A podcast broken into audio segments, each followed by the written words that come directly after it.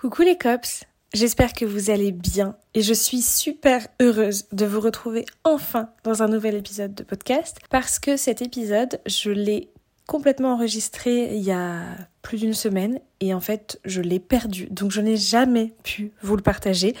Je suis un peu dégoûtée, mais du coup, je vais recommencer. Je vais vous reparler du même sujet.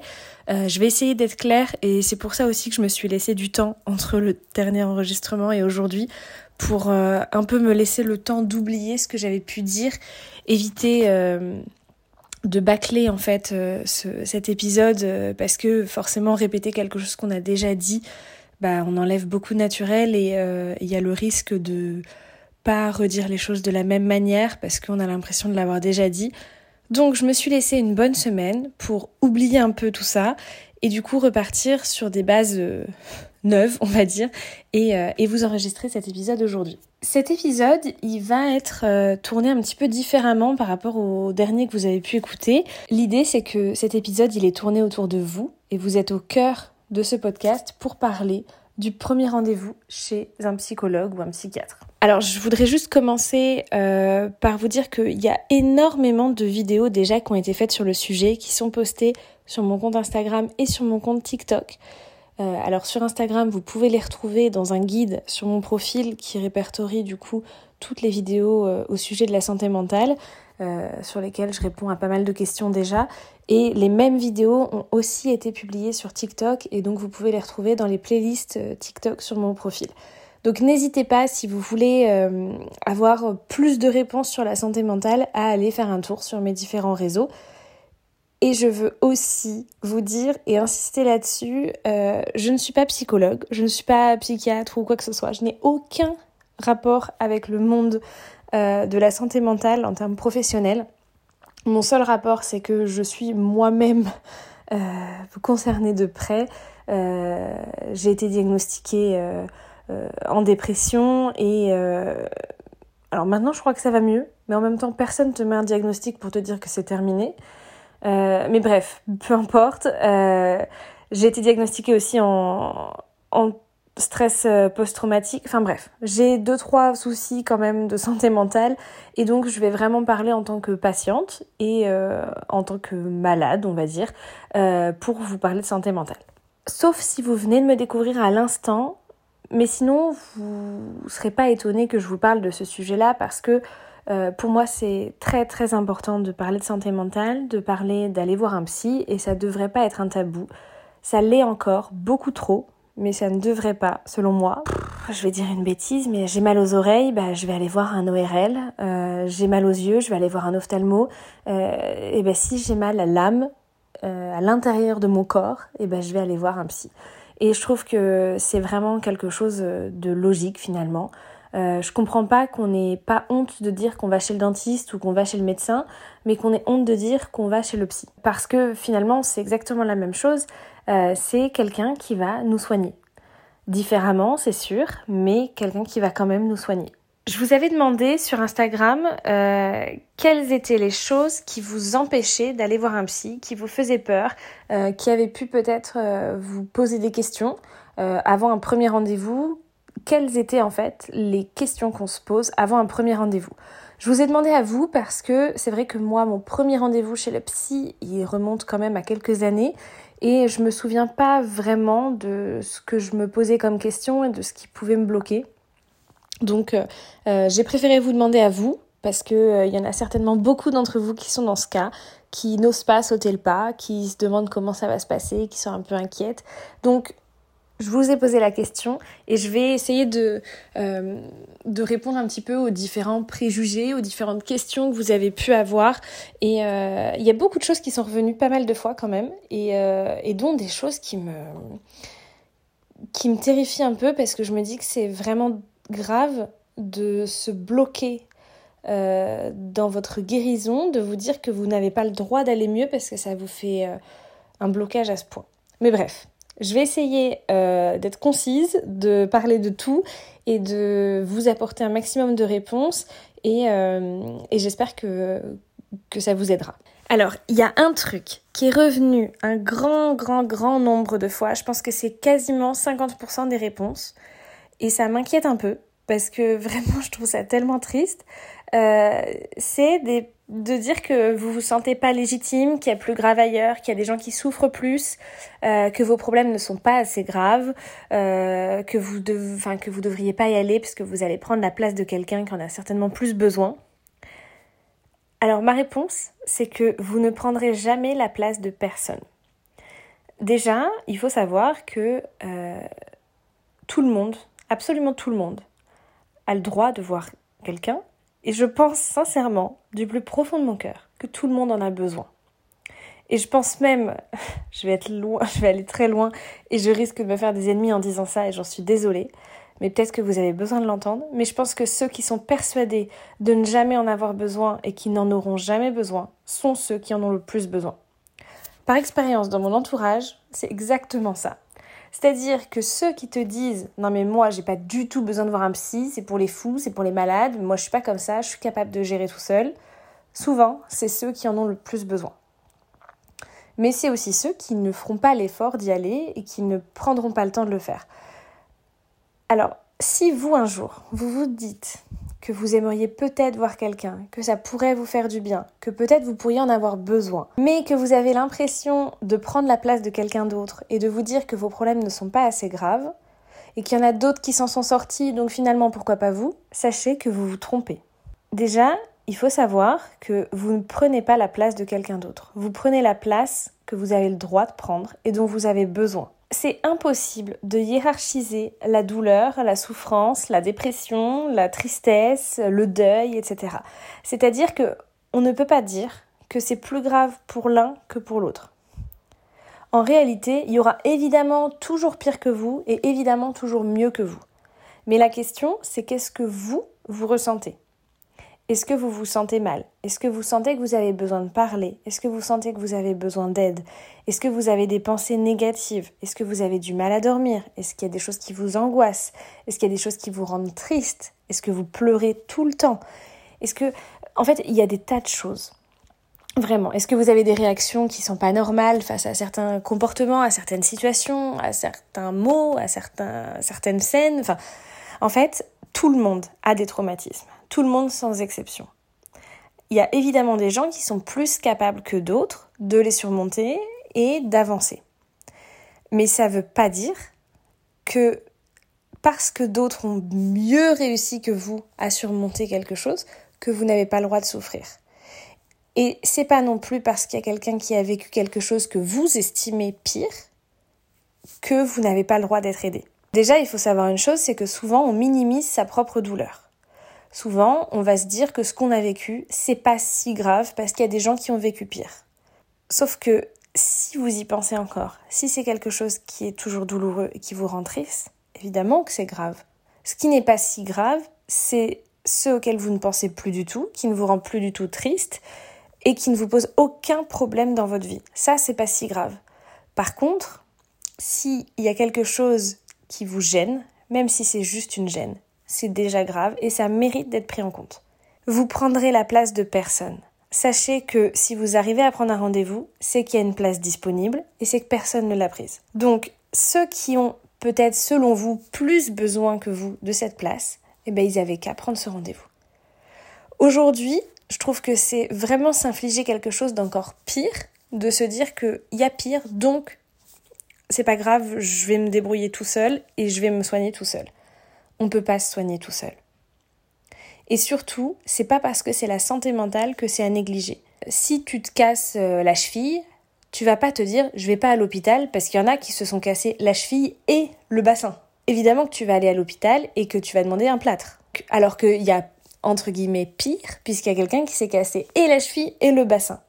Mais est-ce que tu vas te dire je ne vais pas voir de médecin pour pas prendre la place de potentiellement quelqu'un qui s'est cassé plus que moi? Non. Évidemment que non. Il n'y a pas de raison que dans la santé mentale, on se dise qu'il y a pire et donc qu'il faut laisser la place à ceux qui vivent pire. Et puis ça veut dire quoi vivre pire? Parce qu'il y a des gens qui vont euh, très mal vivre quelque chose que toi tu vas très bien vivre et toi tu vas très mal vivre quelque chose que d'autres vont très bien vivre. On ne peut pas hiérarchiser la douleur. Ça, c'est quelque chose, euh, c'est impossible. On ne peut pas définir que ça, c'est pire qu'autre chose. On peut pas dire que perdre son chat, c'est euh, moins grave que euh, perdre son frère. On peut pas dire non plus que perdre son frère, c'est moins grave que se faire violer. On peut pas dire que se faire violer par quelqu'un qu'on connaît, c'est moins grave que par quelqu'un qu'on ne connaît pas. On peut pas dire que se faire agresser dans la rue, c'est moins grave que avoir un accident de voiture. En fait, on peut rien dire parce que il y a rien de pas grave dans tout ce que j'ai dit. Ce ne sont que des choses qui sont graves et qui sont traumatisantes. Et là, je parle évidemment pas de justice et de ce qui est autorisé ou non, je parle juste de ce que chacun va ressentir à l'intérieur de soi. Et c'est ça qui compte. Quand on va chez le psy, on se fiche de savoir si la justice est de notre côté ou pas, si ce qu'on a fait ou ce qu'on a vécu est légal ou pas. Ce qu'on veut savoir, c'est comment toi tu vas. Qu'est-ce que tu ressens à l'intérieur de ton corps, de ta tête? Qu'est-ce qui fait qu'aujourd'hui, tu te sens capable ou non de te lever le matin, euh, qu'est-ce qui fait que tu dors bien ou non la nuit, et c'est ça qui compte quand on va chez le psy. Donc pour répondre à cette question de je vais peut-être prendre la place de quelqu'un qui en a plus besoin que moi, non, vous avez tort. et j'ai raison. Enfin, j'en sais rien, mais en tout cas, c'est comme ça que je vois les choses et je vois pas comment euh, on peut se dire qu'il y a quelqu'un qui en a plus besoin que vous si à ce moment-là, vous en avez besoin. Et ça, je trouve que c'est vraiment important de le dire. Euh, il y a aussi ce, truc de euh, mais les autres, ils s'en sortent, alors pourquoi pas moi? Bah ouais, mais les autres, ils s'en sortent pour ça, mais peut-être qu'il y a d'autres choses où tu t'en sors mieux. Et puis on n'est pas tous fait pareil. Enfin, moi j'étais nulle en maths. Et ben il y a des gens qui étaient très forts en maths. Et ben moi je suis nulle pour me sortir de mes traumatismes. Et il y a des gens qui sont très forts pour le faire. Et c'est pas grave.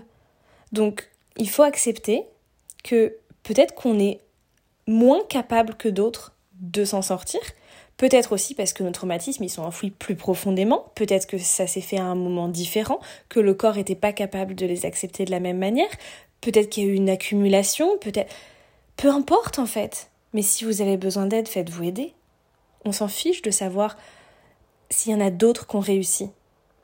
Et je trouve que ça, surtout dans le deuil, c'est quelque chose de très compliqué de... Euh, par exemple, quelqu'un qui perd euh, un parent, euh, si son frère s'en sort plus ou moins bien, parce qu'évidemment on s'en sort jamais très bien non plus, hein, mais arrive à, remonter la pente assez rapidement, la personne va se dire bah non mais si lui il a réussi, pourquoi pas moi parce qu'on est frères et sœurs et c'est les mêmes parents donc mais non en fait, vous êtes chacun, chacune une personne différente et vous vivez des choses différentes. Donc vous pouvez pas vous comparer aux autres. Après, il y a une autre euh, chose qui, qui m'a été dite, euh, enfin qui m'a été demandée, c'est comment on sait qu'on a besoin de prendre un rendez-vous? Si tu te poses la question, la vérité, c'est que tu en as besoin. Alors déjà, moi, je pense que tout le monde a besoin de prendre un rendez-vous. Mais au-delà de ça, même si je vais un peu plus loin que ça et que je sors un peu de, de cette idée, euh, je crois que si vraiment tu vas extrêmement bien et que tu n'as rien à soigner au fond de toi, tu te poseras même pas la question de est-ce que j'en ai besoin. En fait, on a forcément tous des choses à soigner. N'importe qui.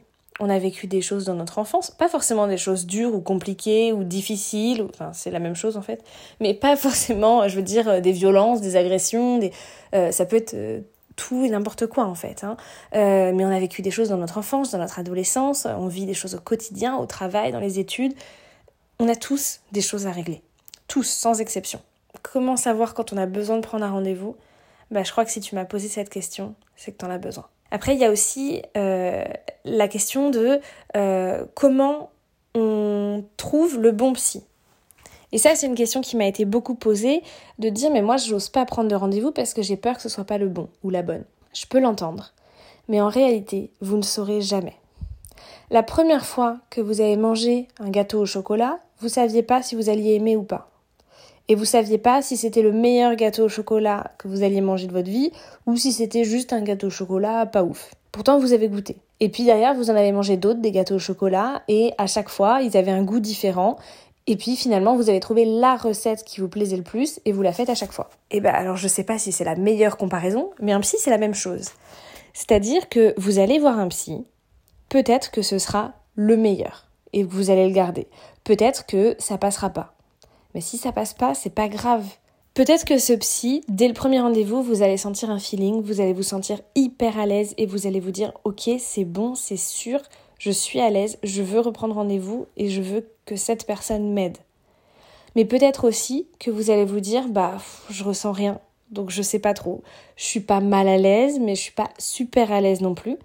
Et dans ce cas, mon conseil, c'est d'essayer d'aller voir quelqu'un d'autre. Parce que bah, vous avez de grandes chances de trouver quelqu'un avec qui vous vous sentez mieux. Et alors, dans le cas extrême où vous vous dites non, là, ça va pas du tout, je me sens pas à l'aise, eh ben vous arrêtez vous allez voir quelqu'un d'autre. C'est pas parce que vous prenez un premier rendez-vous chez un psy que vous êtes obligé de suivre toute votre thérapie chez le même psy. Souvent, c'est le premier rendez-vous, il va permettre justement de jauger où vous en êtes. Est-ce que vraiment vous avez envie euh, de continuer avec cette personne ou pas? Moi, la première personne que j'ai rencontrée en tant que psy, mais vraiment, ça s'est extrêmement mal passé. Je suis ressortie en me disant, plus jamais de la vie. Et puis après, j'en ai rencontré une autre, ça s'est super bien passé. Et, euh, et au final, j'ai trouvé euh, les personnes qui me convenaient pour m'accompagner et m'aider. Il faut accepter que le premier psy que vous allez voir ne sera peut-être pas la bonne personne. Mais c'est pas grave. Ensuite, il y a des gens qui m'ont dit, moi j'ai peur de pas réussir à parler, j'ai peur euh, d'être jugée, j'ai peur de fondre en larmes. C'est pas exactement la même chose, mais je vais répondre à tout ça. J'ai peur de pas réussir à parler. J'ai envie de dire que si vous n'arrivez pas à parler, c'est pas grave. Des fois, rien que de savoir que euh, vous pouvez parler et juste dire quelques mots, juste discuter, ça peut vous aider. Et pour vous rassurer, quand on arrive chez le psy, il commence pas à vous dire bon, quel est votre problème? Racontez-moi votre vie de A à Z. Le psy, il va d'abord vous poser des questions sur votre vie, ce que vous faites aujourd'hui, ce que vous aimez, ce que vous aimez pas, euh, pourquoi est-ce que vous êtes venu le voir. Mais si vous lui faites comprendre que vous avez du mal à parler, évidemment, il va un peu tourner autour du pot pour parler d'autres choses, pour finalement vous mettre en confiance et vous amener à parler. Mais vous allez finir par vous sentir à l'aise. Et après, il y a aussi euh, dans le cas où vraiment vous ne vous sentez pas à l'aise de parler, il y a d'autres thérapies euh, qui vont permettre de ne pas passer par la parole. C'est possible aussi, notamment le MDR, dont je vous en avais, enfin je vous avais déjà fait un épisode de podcast dessus, donc je vous invite à, aller l'écouter euh, si ça peut vous aider. Mais c'est pas grave si vous n'arrivez pas à parler. La question du jugement qui vient aussi souvent, comme dans tous les métiers, il y aura des bons et des mauvais psys. Ça c'est sûr. Alors, c'est pas parce qu'un psy ne vous correspond pas que c'est un mauvais psy. Ces gens-là, ils se sont plantés de carrière. On peut pas devenir psy et travailler sur la santé mentale si on juge les gens. Donc si vraiment vous tombez face à quelqu'un qui juge, très honnêtement, je n'ai jamais entendu de témoignage de quelqu'un qui s'était senti jugé par son psy. Mais je suppose que ça arrive, et si vous tombez face à quelqu'un comme ça, vraiment, vous partez. Ne restez pas en thérapie avec quelqu'un Et enfin, le dernier truc dont je parlais tout à l'heure de la peur de pleurer, de fondre en larmes, vous allez pleurer. Enfin, j'en sais rien, mais moi, j'ai pleuré et pleuré et pleuré. Et des fois, au point où je pouvais plus respirer, où j'étais effondrée, c'était... Ouais, ça arrive. Et alors? Déjà, on est face à quelqu'un qui nous juge pas. C'est ce qu'on vient de dire. Et en plus, on est face à quelqu'un qui est là pour nous soigner. Donc d'un côté, tu pleures, tu pleures, tu pleures, et tout ce que tu pleures, ça sort. Et je crois qu'il y a une chose, c'est qu'il faut pas se retenir de pleurer que ce soit devant un psy ou devant qui que ce soit. Si tu pleures, si tu as besoin de pleurer, c'est que ça a besoin de sortir. Et c'est qu'il y a beaucoup de choses à sortir. Donc laisse sortir, pleure un bon coup, prends un paquet de mouchoirs, mais en général les psys en ont. Et ensuite, une fois que ça va mieux, tu dédramatises le truc, le psy va t'aider à dédramatiser, à discuter et à repartir sur quelque chose de plus sain. En règle générale, enfin en tout cas moi ça s'est toujours passé comme ça avec les plusieurs psys que j'ai pu rencontrer, euh, le psy, il va désamorcer, c'est-à-dire qu'à la fin de la séance, il va pas te laisser effondrer en disant bon bah c'est très bien, ça fait une heure, à la semaine prochaine. Le psy va désamorcer, si ça doit durer 1h15, ça durera 1h15. Il va t'amener sur d'autres sujets qui sont moins difficiles, il va t'amener à réfléchir sur quelque chose qui te fait du bien, et il va te laisser partir avec quelque chose qui t'a fait moins de mal que ce que ça aurait pu. Mais c'est normal de pleurer. Enfin, en fait, pleurer, franchement, mais ça va vous libérer, ça va vous faire du bien, faites-le, pleurez, vraiment. je vous jure, moi je suis pour le fait de pleurer parce que ça libère, ça fait du bien et je suis sûre que ça vous aidera. Alors, il y a aussi un autre sujet que vous avez beaucoup, beaucoup abordé dans les, réponses que vous m'avez données, c'est le budget. Euh, comment on fait si on n'a pas le budget, si on ne peut pas se permettre d'aller voir quelqu'un alors qu'on en a besoin? Et c'est vrai que c'est une question qui se pose souvent beaucoup et trop.